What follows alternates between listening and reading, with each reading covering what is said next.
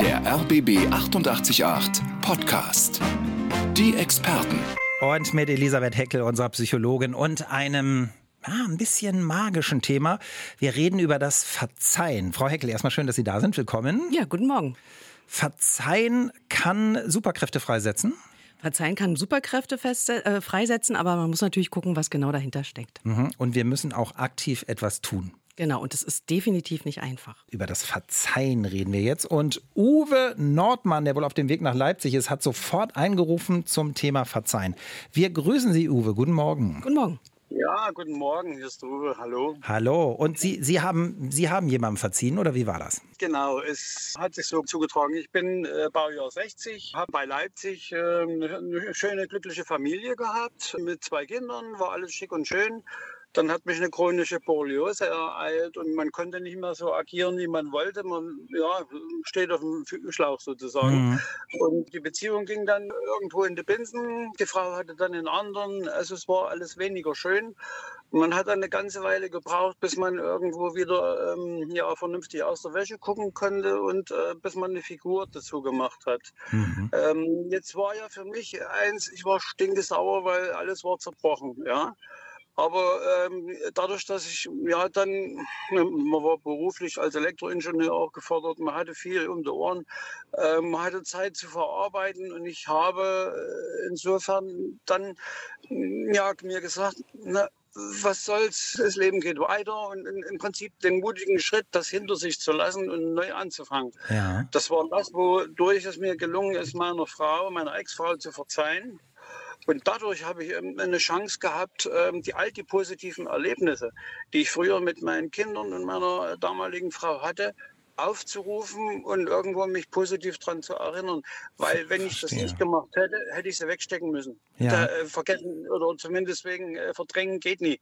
Ich habe alles verstanden, Uwe. Ich habe noch eine Nachfrage. Ich finde es äh, sehr, das ist eine kraftvolle, tolle Geschichte. Das Verzeihen, Sie haben das so im Nebensatz gesagt, ich habe dann verziehen.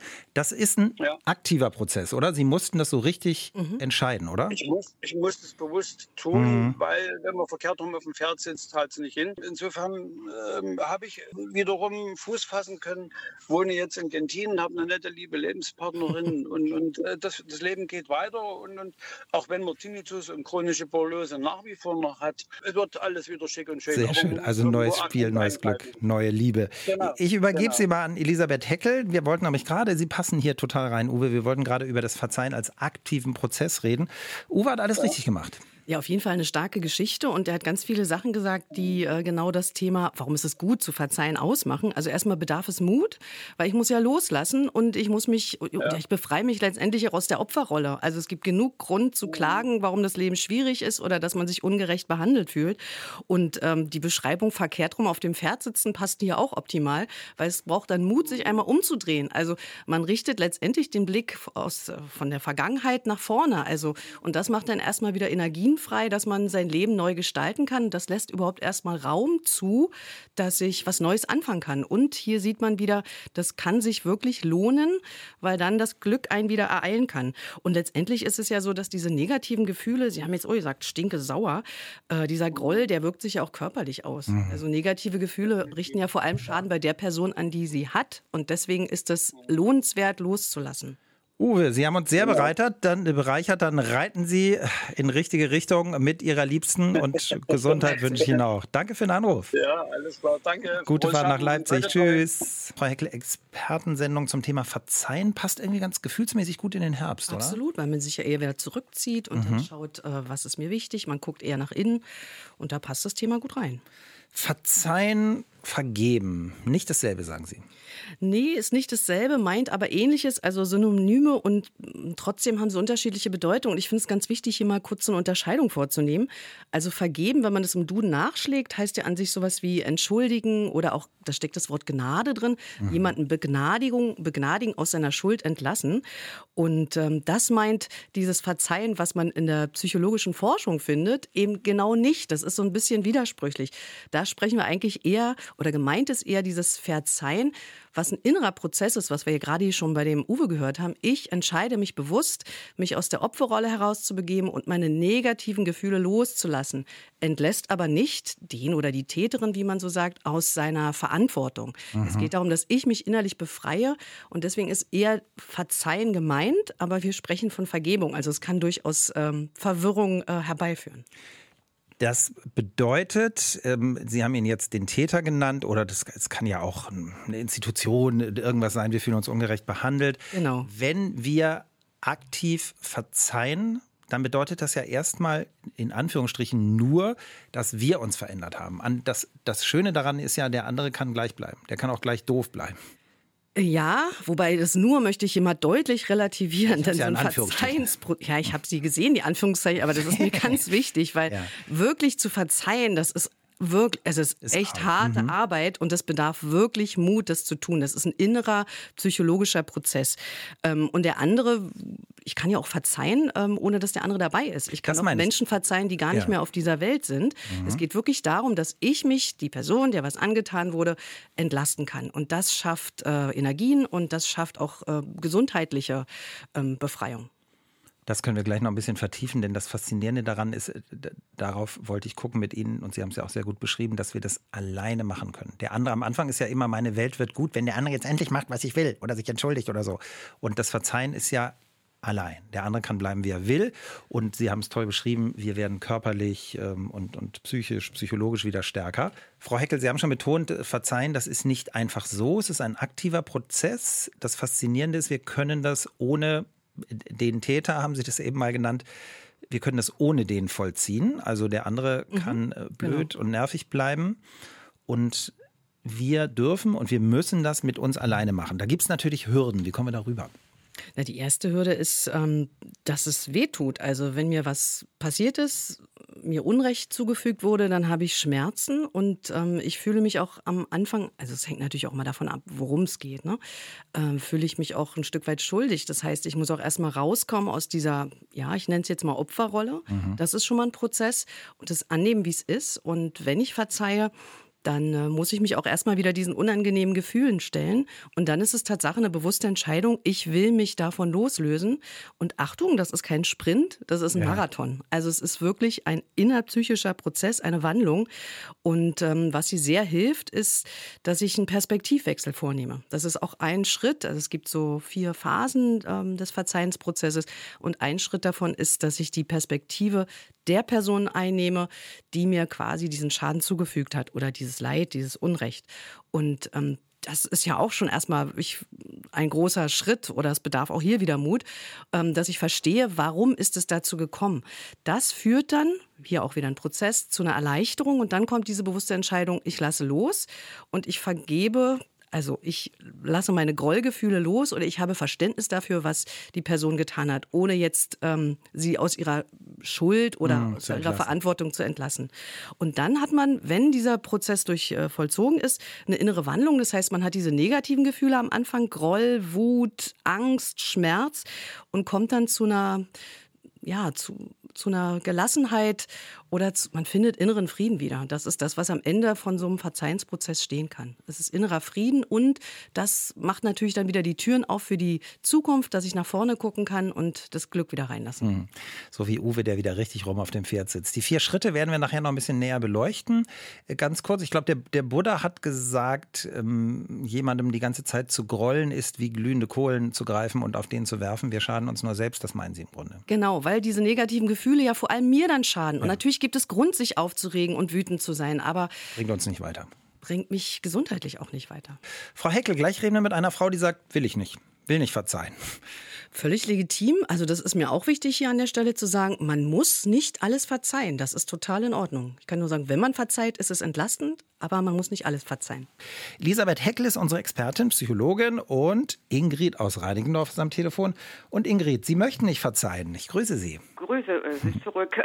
Nein, ich würde schon verzeihen. Nur ist es die Sache die, dass wir hatten hier Karten gespielt und er ist ein sehr rechthaberischer Mensch und wenn er was getrunken hat, beharrt er immer auf sein Recht. Ja. Und wir hatten ein Thema gehabt, oh gut, und das war dann vorbei Und wir sprachen dann über das Bares für Rares. Und da sagte ich noch, Mann, da war ja heute ein ganz tolles Collier mit Diamanten da und lupenrein weiß, super. Da spricht, sagt er zu mir, äh, du hast ja keine Ahnung, du Diamanten hast, du weißt ja gar nicht Bescheid darüber. Mhm. Ich muss dazu sagen, dass ich das drei Jahre gelernt habe und aus diesem Fach komme. Mhm. Und äh, da habe ich gesagt, gut, okay, dann höre ich auf, Karten zu spielen. Das geht hier nicht so weiter, weil er immer, wenn er was getrunken hat, auch immer rechthaberisch ist. Und dieses Mal war die Beleidigung, die saß tief und die sitzt immer noch sehr tief. Mhm. Und dann ist er gegangen und stand hier an der Tür. Und es fehlte nur noch, dass er mit dem Bein aufstöpft und sagte, und dann hat er nämlich nochmal gesagt, du hast ja keine Ahnung von Diamanten und du weißt ja gar nicht drüber Bescheid. Ja. Und da habe ich gesagt, bitte geh jetzt. Das verstehe ich. Da sind sie auch gegangen und seine Freundin hat mit ihm auch noch mal gesprochen, aber er sieht es wohl nicht ein, dass er sich falsch verhalten hat und solange er nicht auf mich zukommt, kann ich es nicht.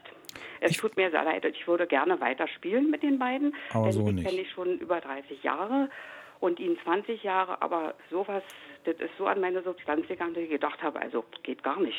Ich kann Sie gut verstehen, Ingrid. Wir übergeben es jetzt an unsere Fachfrau, an die Psychologin Elisabeth ja. Heckel.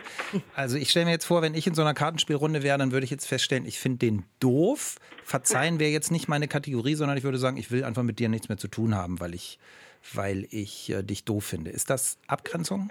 Ja, wo es mein Mann ist, sieht das anders. Ne? Der äh, hat ein bisschen dickeres Fell. Der wurde Na gut, aber es geht ja um Sie. Sie haben ja, ja das Gefühl. Wir bleiben jetzt mal bei Ihnen, Ingrid. Ja. Genau, also klar, das hat was mit Abgrenzen zu tun. Dieses Verhalten ist blöder. Also insbesondere, wenn du zu viel getrunken hast. Das kann man ja vielleicht so als Spielregeln Regeln ja. für so einen äh, Spieleabend, Kartenspielabend äh, vereinbaren. Hör auf, also bis hierhin. Oder dass man Stoppsignale vereinbart. Weil oftmals ist es ja so, dass die Menschen das gar nicht merken, wenn sie jemand anderen Unrecht tun oder auf die Füße treten.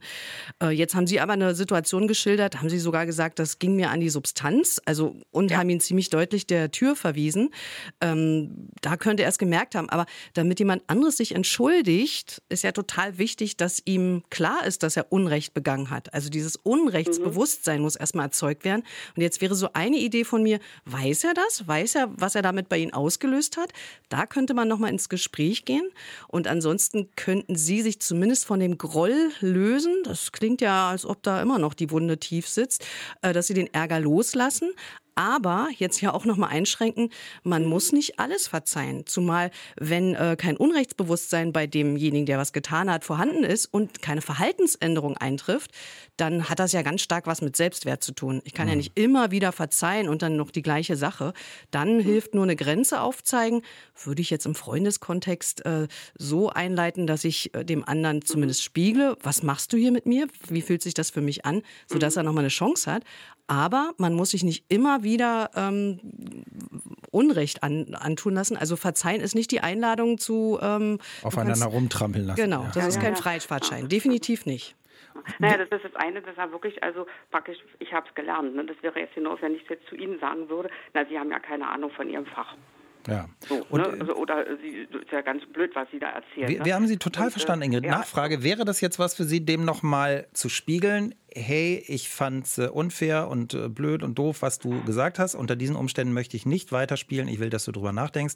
Finden wir eine neue Ebene. Würden Sie das nochmal an Ihnen spielen oder sagen ja, Sie auch eine keine Lust? Ich habe darüber auch schon mal nachgedacht, das mhm. zu tun, denn seine Freundin, die hatte ja mit ihm dann nochmal darüber gesprochen und ja. er hatte keine Einsicht gezeigt. Mhm, verstehe. Das ist dann ja, schwierig. Ihr telefoniert ja. ja regelmäßig äh, und wir reden also über dieses Thema gar nicht mehr. Ich hatte einmal nur zu ihr gesagt, naja, man könnte das ja nochmal probieren, dass wir auf, äh, auf einem, äh, nicht bei ihm zu Hause, nicht bei mir zu Hause, sondern auf einer Ebene reden, wo äh, ja Neutraler ganz Boden. neutral, mhm. dass man dann mit ihm nochmal spricht. Ne, aber wie gesagt, es ist jetzt schon ein Vierteljahr her und dann ist es vielleicht Zeit für neue Kartenpartner. Ja, und hier finde ich ganz wichtig das Thema Selbstschutz auch. Sie haben das ja jetzt hier schon mehrfach gesagt. Eine Chance geben ist okay. Vielleicht kann man auch den Kartenabend ohne ihn durchführen, wäre auch noch eine Möglichkeit. Anders aber Schlechtes würde sie nicht mitmachen. Okay. Dann, dann ganz andere. Also wir finden hier, glaube ich, beide, Ingrid, Sie haben es nicht nötig, dass jemand auf ihn rumtrampelt. Nee, na, zumal, wenn man äh, es ist ja jeden Abend das Gleiche gewesen, wenn er ein bisschen getrunken hat und wir haben ein Thema angeschnitten, ob es Politik ist oder irgendwas anderes. Er hat immer recht gehabt und dann war das der, wirklich der Tropfen auf den heißen ja. Stein, dass er praktisch mich beleidigt, weil ich habe Ahnung, ich habe es gelernt und dann mich so zu beleidigen, zu sagen, na, du hast ja keine Ahnung von Diamanten. Also dann sorgen Sie gut für sich, weil das hört sich ja an, als ob ja. Ihnen jedes Mal wieder die Wunde, die gerade so ein bisschen verheilt ist, aufgerissen wird. Und das ja, muss man sich nicht bieten lassen. Da ist dann Verzeihen vielleicht nicht das richtige Konzept, sondern da geht es dann darum, gut für sich selber zu sorgen. Und das ist auch völlig okay. Ingrid, ja. für uns sind Sie die Fachfrau zum Thema Schmuck. Viel Glück ja. mit anderen Leuten beim Kartenspielen müssen Sie sich nicht geben lassen. Ja, gut, okay, Dankeschön. Dann, Alles Liebe. Dann, ja, denn, das wollte ich bloß mal sagen. Ja, auf alle Fälle werde ich dann so ein bisschen, bisschen für mich sorgen. Das ist schon Unbedingt. Sehr gut. Das finden wir gut. Dankeschön. Ingrid aus Reinigendorf war das. Und Elisabeth Heckel, unsere Psychologin, hat klar gesagt, Verzeihen kann eine großartige Sache sein. Wir müssen aber nicht. Und wir müssen schon gar nicht es zulassen, dass andere auf uns rumtrampeln. Wir dürfen ja auch durchaus mal gekränkt sein und es kann, das haben wir eben schon rausgearbeitet, auch gesund sein, dass wir bei manchen Menschen einfach sagen, ja, pff, spiel alleine Karten, ja, leg dir eine Passions, ist mir zu blöd. Wir wollen unsere Zeit nicht mit Leuten verschwenden, die auf uns rumtrampeln. Wie bekommen wir die Abgrenzung hin? Na, erstmal ist es ja wichtig zu gucken, was ist mir angetan worden. Es gibt so Alltagsdinge, ja, mir hat jemand die Vorfahrt genommen oder also, mich beleidigt, ohne es zu wissen. Und dann gibt es so ganz große Sachen, die in Richtung Traumata und so weiter gehen. Mhm. Und da muss ich ja schon erstmal differenzieren. Und dann kann ich eine Abgrenzung machen, inwieweit ist die Person, die mir das Unrecht angetan hat, einsichtig. Also und bereit, also Reue ist hier das Stichwort, bereit, ihr Verhalten zu ändern. Das heißt, wenn man Verzeihen ähm, zusammen macht quasi, also ich ich muss natürlich verzeihen als die Person, die mir was angetan wurde, aber auch der Täter, die Täterin, ja. die sogenannte, wenn die auch beteiligt ist, dann hat die ja auch eine Chance, sich äh, weiterzuentwickeln, sich zu verändern, also und Wiedergutmachung zu leisten. Auch das trägt dazu bei, dass ich eher geneigt bin zu verzeihen. Also Reue, Einsicht und Wiedergutmachung, das sind ja Sachen, die auch bei diesem mhm. Prozess mit reinspielen. Reue finde ich gut. Ich, ich gehöre natürlich zu den großartigsten Autofahrern Berlins, aber neulich habe ich trotzdem einen Fehler gemacht und ein anderer im Auto neben mir hat dann rumgepöbelt und ich habe die Scheibe runtergemacht und habe gesagt, Entschuldigung, habe geträumt, war mein Fehler. Und das war für den gleich so, so, so ja, ach ja, dann, ja, dann noch äh, gute Fahrt. Also Reue kann auch manchmal zur Harmonie führen. Absolut. Ja. Ich fand es schon sehr interessant heute, Frau Heckel, die Menschen, die uns angerufen haben. Man merkt ja, da, da brodelt viel. Ein Mann hatten wir, der hat verziehen für sich, hat seiner Ex verziehen und jetzt hat er glücklich eine neue. Verzeihen bedeutet auch, es ist nur erfolgreich, wenn ich das mache, ohne was zu wollen dafür, oder? Absolut. Also das richtige Verzeihen heißt ja loslassen. Mein Groll, mein Wut, meine Ärger loslassen. Und wenn ich natürlich insgeheim Bedingungen habe, wenn ich sage, ich verzeih dir deinen Seitensprung, aber mache dann doch äh, eine Strichliste, dann ist das kein echtes Verzeihen, dann vergiftet das eher die Beziehung.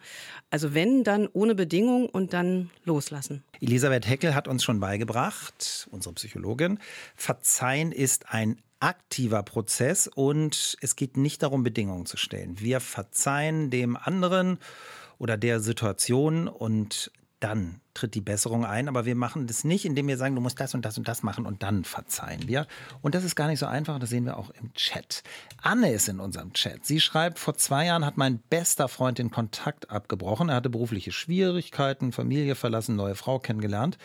Und sie sagt, 20 Jahre lang war unsere Freundschaft außergewöhnlich. Wir waren füreinander da und sie hätte nie gedacht, dass diese Freundschaft enden würde. Er hat sich nicht groß erklärt, er bräuchte Zeit, um wieder Ruhe in sein Leben zu bringen. Und nun schreibt sie, ich habe ihm geschrieben, ich habe ihm Zeit gegeben, dann haben sie sich nur noch zu den Geburtstagen gratuliert, nun kam nichts mehr. Ich bin enttäuscht. Denn er hat mir auch immer wieder gesagt, wie wichtig ihm die Freundschaft ist. So, jetzt schreibt mir, ich habe ihm mittlerweile verziehen. Was mich beschäftigt, ist die Frage, wie werde ich ihm begegnen, wenn wir uns irgendwann wiedersehen sollten. Also mm, wird er sich entschuldigen? Das ist so ein bisschen genau das, worüber wir geredet haben, Frau Heckel. Da sind noch viele Bedingungen drin und viel Kränkung, ne, was ich verstehe. Ja, also erstmal klingt es hier nach Verzeihen. Und was äh, mir bei diesem äh, Fall äh, sofort ins Auge springt, ist die Frage, also ich kann mir vorstellen, dass die Anne viel versucht, äh, Fragen zu, geklärt zu bekommen. Warum ist das passiert? Warum hast du das gemacht? Was habe ich vielleicht falsch gemacht? Und das kann ja auch dafür sorgen, dass ich unruhig schlafe oder immer wieder auf dieses Thema stoße. Hier klingt so ein bisschen raus, ähm, dass es auch eine Möglichkeit wäre, sich selbst zu verzeihen. Übrigens auch ein spannendes Thema. Also ja. kann ich hier loslassen?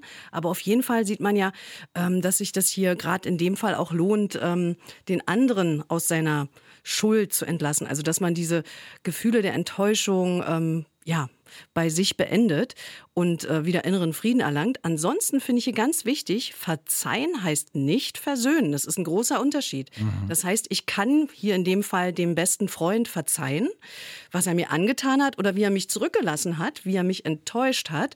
Aber das heißt nicht, dass, wenn ich ihm wieder begegne, wir so tun, als ob nie was gewesen ist. Das heißt, die Gedanken, die die Anne sich hier macht, ist, was soll ich denn dann machen, wenn der wiederkommt und sagt, sorry, ist mir halt so passiert.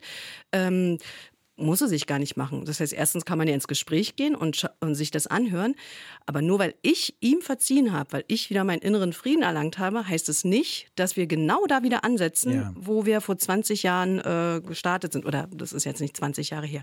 Verzeihen heißt nicht versöhnen. Verzeihen kann auch so gelingen, dass ich mich entlasse aus dieser negativen schlechten äh, Situation. Und ich bin wieder, auch nicht mehr bedürftig dann. Bin nicht mehr bedürftig. Ich kriege wieder Macht zurück. Ja. Das hat auch was mit Macht zu tun. Und zwar, ich kann wieder steuern, was in meinem Leben wichtig ist. Aber es das heißt nicht, dass wir die Beziehung fortsetzen müssen. Es kann auch sein, dass die Beziehung dennoch beendet bleibt. Aber Anne wäre wieder mit sich in Frieden. Anne, Entschuldigung, ich habe Mia zwischendurch aus Ihnen gemacht, weil so viel los ist aus dem Chat, aber ich weiß, Sie sind Anne. Und äh, jetzt wollen wir Mia helfen. So, jetzt bin ich bei Mia. Mia ist im Chat, ich bin leider sehr nachtragend, schreibt sie. Diesen Charakterzug mag ich überhaupt nicht an Mia. Aber ich kann Kränkungen und Verletzungen nicht abschütteln und ich kann es nicht gut sein lassen. Vielleicht hilft irgendein Ritual. Beispiel, ich bin von meinem Ex betrogen worden. Das ist schon fünf Jahre her. Und trotzdem bin ich immer noch voller Wut, wenn ich an ihn denke. Das mit der Wut, Frau Heckel, und diesen Brodeln, das haben wir heute schon ganz häufig gehört, dass das so, das wirkt so unglaublich lange nach. Das kann unglaublich äh, lange nachwirken und diese Emotionen, die man bei nach einer Verletzung mit sich trägt, sind wie so ein chronischer Stressfaktor und richten den gleichen Schaden an, als er nicht wirklich Dauerstress hätte. Und deswegen lohnt sich das hier rauszukommen. Die gute Nachricht ist, man kann das lernen zu verzeihen. Also wenn ich grundsätzlich eher nachtragend bin, ich kann lernen, schneller und besser zu vergeben. Und das kann ich zum Beispiel, indem ich im, in meinem Alltag mich umschaue. Wir hatten vorhin das Beispiel im Verkehr. Da haben wir in Berlin ja häufig Situationen, die man nutzen kann. Verzeihen Sie anderen Menschen Kleinigkeiten. Und man kann auch gleich üben, ähm, diesen Perspektivwechsel vorzunehmen. Was glaube ich, warum hat er das gemacht? Der ist heute mit dem linken Fuß aufgestanden. Der hat Stress am Frühstückstisch schon gehabt. Und deswegen ist es passiert. Das hilft mir zu vergeben.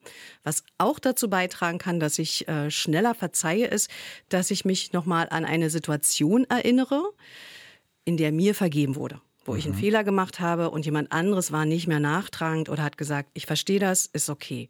Diese wohltuende Wirkung sollte man sich bewusst machen und dann sollte das auch das Verzeihen erleichtern. Ansonsten sagt die Psychologie ja, das sind dann unsere vier Schritte, dass man das gut lernen kann, wenn man diese vier Schritte durchgeht. Und hier ist der erste Schritt immer sich bewusst machen, was ist mir passiert. Deswegen braucht es auch Mut. Also ich durchlebe nochmal meine Wunden. Hier ist nochmal hilfreich, damit mir es leichter gelingt, so ein Stück weit in Richtung Selbstmitgefühl zu gehen.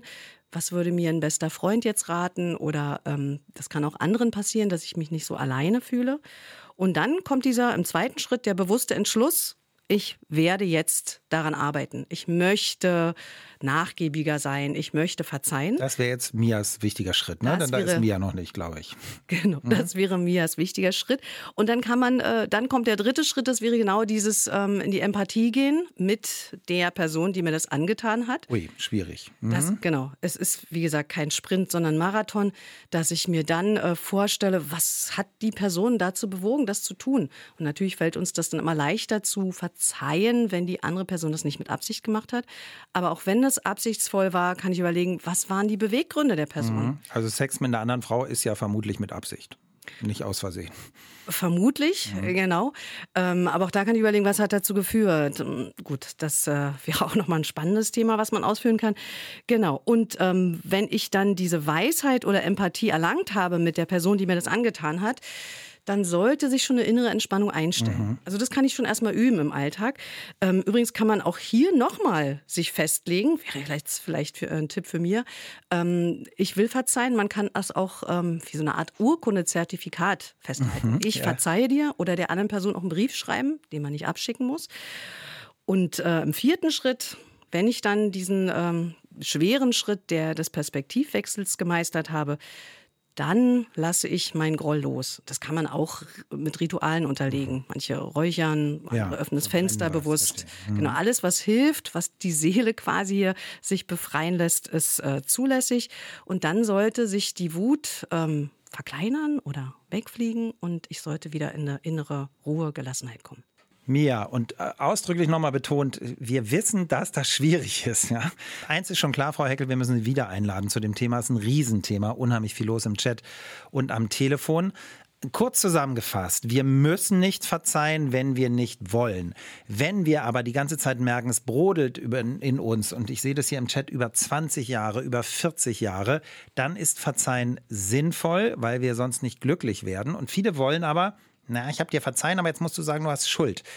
Das funktioniert aber nicht. Nee, also Verzeihen muss bedingungslos sein. Und der große Nutzen von Verzeihen ist, dass ich, wenn ich es tue, meinen inneren Frieden wieder erlange.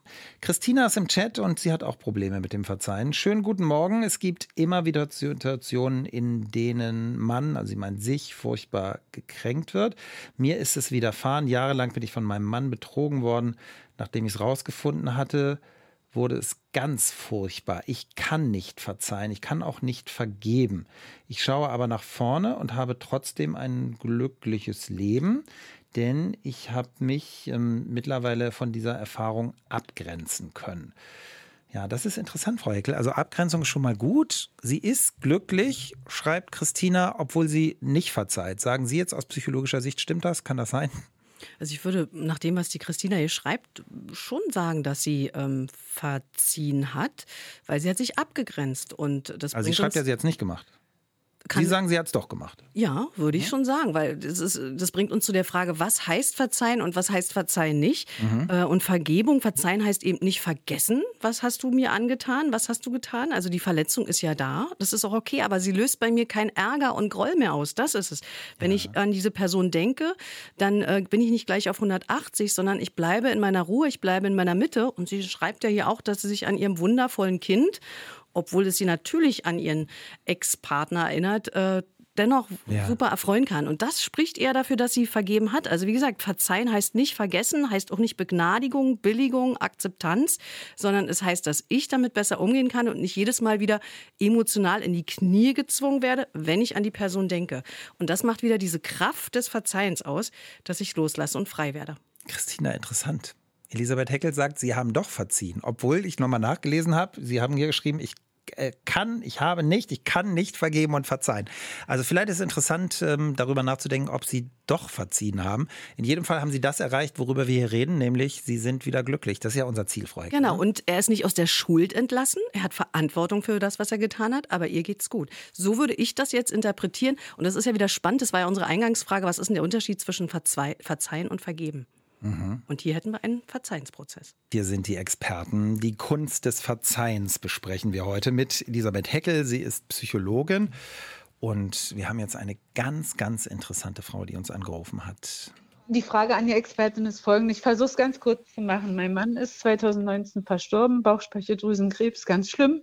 15 Jahre, ich habe ihn gepflegt, die Familie hat mich gelobt, seine Familie alles gut gemacht, alles richtig gemacht und dann haben wir gemeinsam in der Familie ihn begleitet bis zum letzten Atemzug. Und ich habe dann, nachdem ich nach der Beisetzung sieben Wochen alleine im Haus war mit Hund, mit einem doppelten Beinbruch, jemanden kennengelernt, ebenfalls ein Witwer. Und daraufhin hat die komplette Familie mich fallen lassen. Einschließlich meiner Tochter. Mein Sohn hält noch zu uns, aber der ist weit weg. Und nun meine Frage, verzeihen, vergessen, vergeben? Das wäre meine Frage an die Expertin. Hm. Wow. Also hier, die, die, Frau ist anonym, wir nennen sie mal Marie, weil wir irgendwie müssen wir sie jetzt mal nennen. Ja, ist jetzt, so heißt sie nicht, aber ist jetzt erfunden. Frau Heckel, Marie, also vergessen, verzeihen ist die Frage an Sie, da ist ja so ein bisschen wer wem, ne? Also genau. sie möchte, dass die Familie ihr verzeiht und vergibt. Also schwierige Geschichte und man könnte, genau, das wäre jetzt meine Frage. Verzeihen kann man ja übrigens nur Unrecht. Also Unrecht, was jemand, was eine Person der anderen zugefügt hat. Jetzt wäre die Frage, worin besteht denn hier das Unrecht? Das könnte man fragen, denn jeder Mensch hat das Glück darauf, äh, äh hat das Recht darauf, sein Leben zu führen und jeder Mensch hat auch das Recht darauf, glücklich zu sein. Ja. Und für mich klingt das so, als ob äh, Marie sorgt für ihr Glück, nachdem sie alles getan hat, äh, aufopferungsvoll und voller Liebe. Und ähm, Vielleicht ist es aber auch so, dass die, was unsere Hörerin, dass die Marie sich verzeihen muss. Also das müsste man auch nochmal gucken, mhm. äh, ob sie mit sich selber im Reinen ist. Da kann man auch überlegen, das geht dann in Richtung Selbstmitgefühl oder sich selbst zu verzeihen, dass es total okay ist, dass man nicht auf Gedeih und Verderb den Rest seines Lebens trauern muss, nach so einer schweren Geschichte im Übrigen, sondern dass man Recht hat, glücklich zu sein. Und das andere ist, wir können uns nur dafür entschuldigen, was wir getan haben oder was wir gesagt haben, Wir können und sollten uns aber nicht dafür entschuldigen, wer wir sind. Ja. Und hier ist kein Unrecht erfolgt. Also aus meiner Sicht nicht. Und ähm, ansonsten. Lassen Sie uns das nochmal ein bisschen vertiefen. Also ja. ich sehe es genau wie Sie. Marie Sie haben ja nichts falsch gemacht. Sie haben einen Mann gepflegt bis zum Tod und nun ist er tot. Das ist tragisch, aber er ist tot und niemand kann es ändern. Und es ist logisch, dass die Familie trauert und Sie auch so. Und nun haben Sie sich neu verliebt, was ja eine Gnade, ein Glück ist. Wundervoll. Und dafür müssen Sie sich nicht entschuldigen, denn Sie nehmen dem anderen ja nichts weg, weil er tot ist. Und wenn der Sie auch geliebt hat, dann ist er bestimmt auch glücklich, dass Sie eine neue Liebe haben. Jetzt ist aber die Familie sauer. Das ist ja Egoismus von Seiten der Familie. Hey, wir trauern, wir wollen, dass die Ex auch für immer trauert. Das ist ja was Fieses von Seiten der Familie. Genau, jetzt wäre so die Idee, das meine ich mit ansonsten, wäre ein Hinweis, ein Tipp, nochmal in Kontakt zu gehen mit der Familie ja. und zu sagen, es tut mir leid, dass ihr so empfindet, aber was tut mir denn leid? Also es geht ja immer darum, welches Unrecht habe ich euch angetan? Ich kann nur anbieten, äh, wahrscheinlich Verwirrung oder für euch ist eine Trauerzeit ein Jahr lang mhm. und ihr seid verwundert, dass es so schnell ging. Es ändert aber nichts an der Tiefe meiner Gefühle für den äh, verstorbenen Mann. Und das wäre so ein Angebot, ins Gespräch zu gehen. Aber nochmal, man kann nur verzeihen, wenn Unrecht erfolgt ist. Ja. Und das ist hier die Frage, worin besteht hier das Unrecht? Das kann man nur im Gespräch mit der Familie ne, ergründen. Ansonsten hat jeder Mensch das Recht darauf, sein Leben zu führen und auch das Recht darauf, glücklich zu sein. Fazit für Marie, die nicht so heißt. Also nochmal an die Familie wenden, sich nochmal erklären und wenn es keine Vergebung gibt, muss die Familie ja nicht, muss ja nicht verzeihen und vergeben und vergessen, dann ist es wichtig, dass sie das für sich selbst macht und sich nochmal klar macht, ich habe hier nichts falsch gemacht. Genau, dass sie sich selbst verzeiht oder mit ja. sich im Reinen ist. Marie, was für eine Geschichte. Und dann noch mit dem eigenen Kind, das ist natürlich besonders hart, aber das mag sich auch wieder ändern in ein paar Jahren und wieder harmonisch sein. Ne? Alles Liebe von hier aus dem Studio und ganz viel Glück bei diesem Prozess. Jetzt kommt Heike aus Potsdam. Wir grüßen Sie, Heike. Hallo. Ja, schönen Tag, Herr Hoppe. Und Sie beten. Äh, ich muss mal erstmal ganz anders anfangen. Ja. Ich bin erstmal froh, dass ich wieder Natascha Zieslack am Telefon hören durfte und dass Sie Frau Elisabeth Heckel wieder eingeladen ja, haben. Ja, die ist schlau, ne? Denn wir, denn wir sind ja so ein bisschen so ein Hörerstamm und auch im Bekanntenkreis tauschen wir uns ja aus. Und äh, ich möchte es mal andersrum anfangen. Ähm, ich möchte mich auch den anderen hören. Man hört ja den anderen auch zu. Christina, Mia und die erste, die ich heute gehört habe, nach elf, äh, die haben so ungefähr meine Gefühlslage bei dem Verzeihen. Das sind also die Hörerinnen, denen ich mich so anschließen würde und, den, und bin dankbar für die Tipps, die Frau Heckel denen gegeben hat, den zum mhm. Beispiel Christina. Ähm, mir geht es nämlich auch so. Man wird ja groß in bestimmten moralischen, unter bestimmten moralischen Voraussetzungen oder mit bestimmten moralischen Grundsätzen. Und äh, wenn jemand einem was angetan hat, also ich merke mir, was mir Gutes angetan wurde, merke ich mir ganz lange, aber auch was einem Leute Schlechtes antun. Das kann ja. man auch nicht so einfach so wegstecken. Denn manchmal mhm. ist es ja lebensbedrohlich oder lebensbeschädigend, ja, wie zum Beispiel Fremdgehen und die Familie sozusagen zerstören.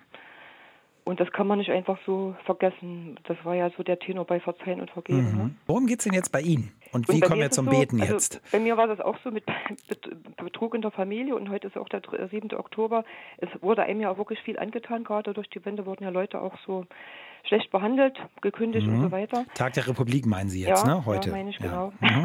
und äh, ja, jedenfalls ist es ja manchmal wirklich lebensbedrohlich, was Leuten angetan wurde und deswegen ja habe ich das dann so gemacht, weil die Leute immer in den Ohren liegen, du musst verzeihen, du musst vergeben. Das kann man ja nicht so schnell. Meine Kinder vergeben mein Mann auch nicht, was er damals uns angetan hat.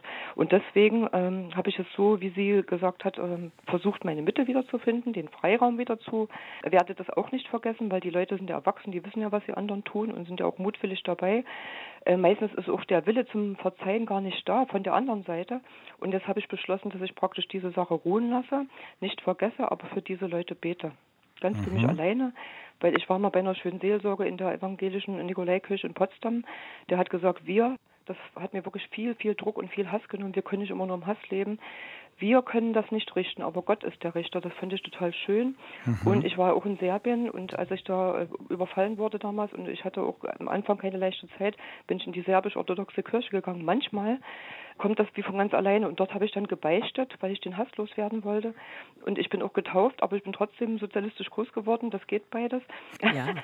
dass ich dort also wirklich äh, ganz wohltuende Erfahrungen gemacht habe und dass jeden, der diesen Frieden sucht, einfach nur empfehlen kann, einfach sich mal an den Geistlichen zu wenden, der wohlmeinend ist oder in die Kirche zu gehen. Ja. Ja. Heike, das äh, mit dem, mit dem Frieden finden und den Hass loslassen, und Sie haben es jetzt bei, bei Geistlichen gefunden, klingt ähm, sehr erfolgreich für Sie und darüber reden wir jetzt mit Elisabeth Heckel. Also das ist im Grunde, Sie haben ja über Rituale schon geredet, Frau Heckel, das ist ja auch ein Ritual. Ne? Also wir haben da jetzt so einen, einen Priester, der für uns vielleicht auch ein Ritual durchführen können. Und Heike hat gesagt, für sie war wichtig, dass ihr jemand gesagt hat, aus dem Hass rauszukommen. Genau, der Hass macht auf Dauer krank, der vergiftet uns. Wenn ich da nicht rausgehe, macht das vor allem mir was körperlich, emotional, bremst mich. Deswegen ist es immer gut, sich davon zu erlösen. Und die Wege dahin, die können unterschiedlich sein. Das kann unser Verzeihensritual sein, diese vier Schritte. Das kann aber auch sein, dass ich Frieden und Unterstützung finde ähm, in der Spiritualität. Denn äh, wenn man sich mal anguckt, welchen Bedeutung äh, Verzeihen für unser Zusammenleben hat, findet man ja schon tief verankert in allen Religionen der Welt, ähm, dass der Weg zum glücklichen Zusammenleben gerade im Verzeihen liegt. Also es gibt ja schon ganz viele Verzeihensrituale, äh, die kirchlich, also in den Religionen der Welt verankert sind. Deswegen ist das ein sehr legitimer und äh, guter Weg. Und Sie haben auch Erlösung, Sie haben einen biblischen Begriff auch benutzt, tatsächlich gerade. Heike, das war sehr interessant ja, mit Ihnen. Danke, danke für den Anruf. Ja? Wertvoll. Und viel Erfolg, ja? Dankeschön, danke. liebe Grüße nach Potsdam. Ja, danke. Und nun ist Vera im Chat. Und Vera hat eine Geschichte vor 60 Jahren erlebt. Frau ihres Mannes.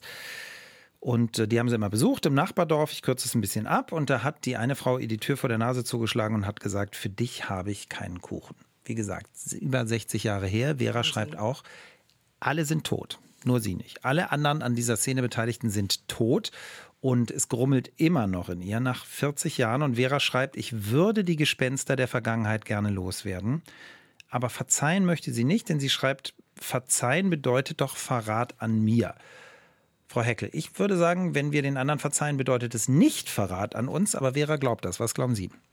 Na, verzeihen ist ja eher Erlösung oder Befreiung für mich selber. Also ich komme ja wieder in meine Kraft oder ich habe wieder Macht über die Situation, weil so wie sich es jetzt anhört, wann immer Vera daran denkt, geht sie in die Knie und fühlt sich schlecht.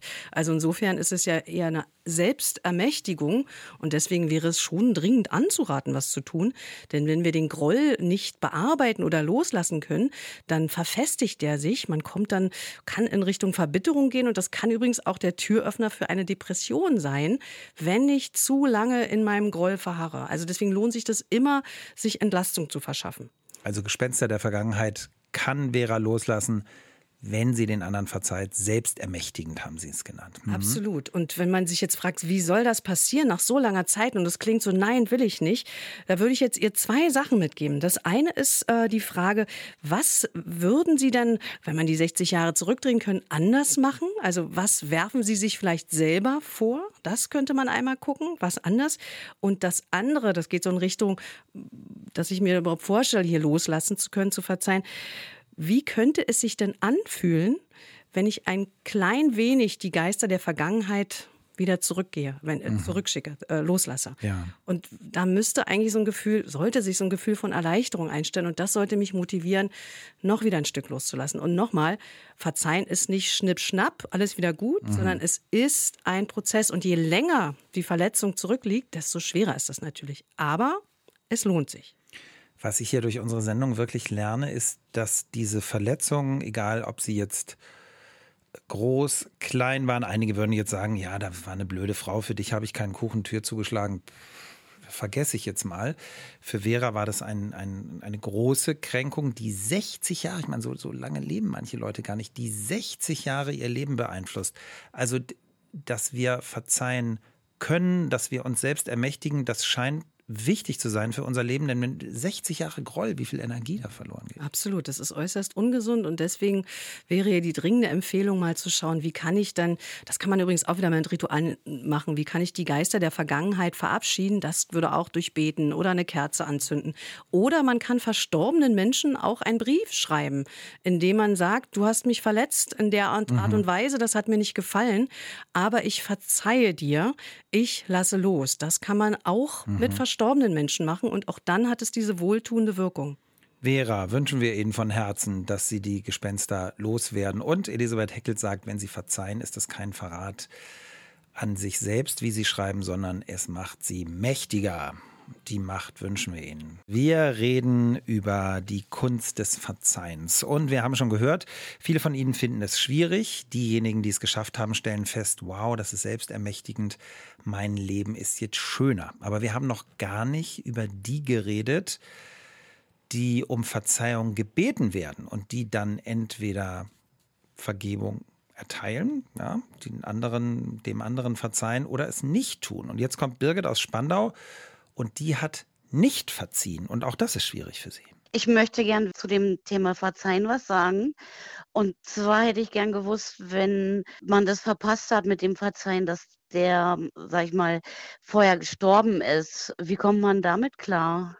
Ja, mein Bruder hat mich ganz doll beschimpft, beleidigt und dann hat er mir Essen vor die Tür gestellt und wahrscheinlich Entschuldigung, aber ähm, ich war halt so beleidigt, dass ich nicht mit ihm nochmal gesprochen habe. Und dann ist er leider, habe ich ihn tot in seiner Wohnung gefunden und ich, wir konnten uns nicht mehr aussprechen.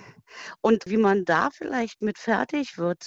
Das ist, glaube ich, etwas, Frau Heckel, das vielen Leuten so gibt. Wir wollten mhm. dann noch etwas tun, der andere ist schon tot es gibt ja auch so, so bei, bei Familienaufstellungen so diese Theorie des morphogenetischen Feldes. Alle sind miteinander verbunden, egal ob tot oder nicht. Ich, äh, ist was, womit ich viel anfangen kann. Und wenn das stimmt, dann kann Birgit ihrem Bruder verzeihen, auch obwohl er tot ist. Wir brauchen irgendeine Art von Ritual dafür. Genau, also zum Verzeihen ist es nie zu spät. Und hier finde ich schon mal sehr hilfreich, äh, dass Birgit die Geste, das Essen vor die Tür gestellt bekommen zu haben, als ähm, Entschuldigung gedeutet mhm. hat. Also so, dass man sagen kann, da kamen Aktionen vom Bruder, der wollte. Und was man hier machen kann, ist, ähm, dass man sich entweder äußerlich den Bruder zu sich holt, also dass man sich ein Bild nimmt und dann mit ihm spricht oder vielleicht äh, das Grab des Bruders ähm, besucht oder ihm einen Brief schreibt und dann entsprechend ausspricht, was man äh, damals zu Lebzeiten gerne gesagt hätte. Ich liebe dich, auch wenn du das und das oder ich verzeihe dir, dass du das und das äh, getan hast. Ich hege kein Groll mehr. Das kann man alles auch ähm, ohne die Anwesenheit der anderen Person machen.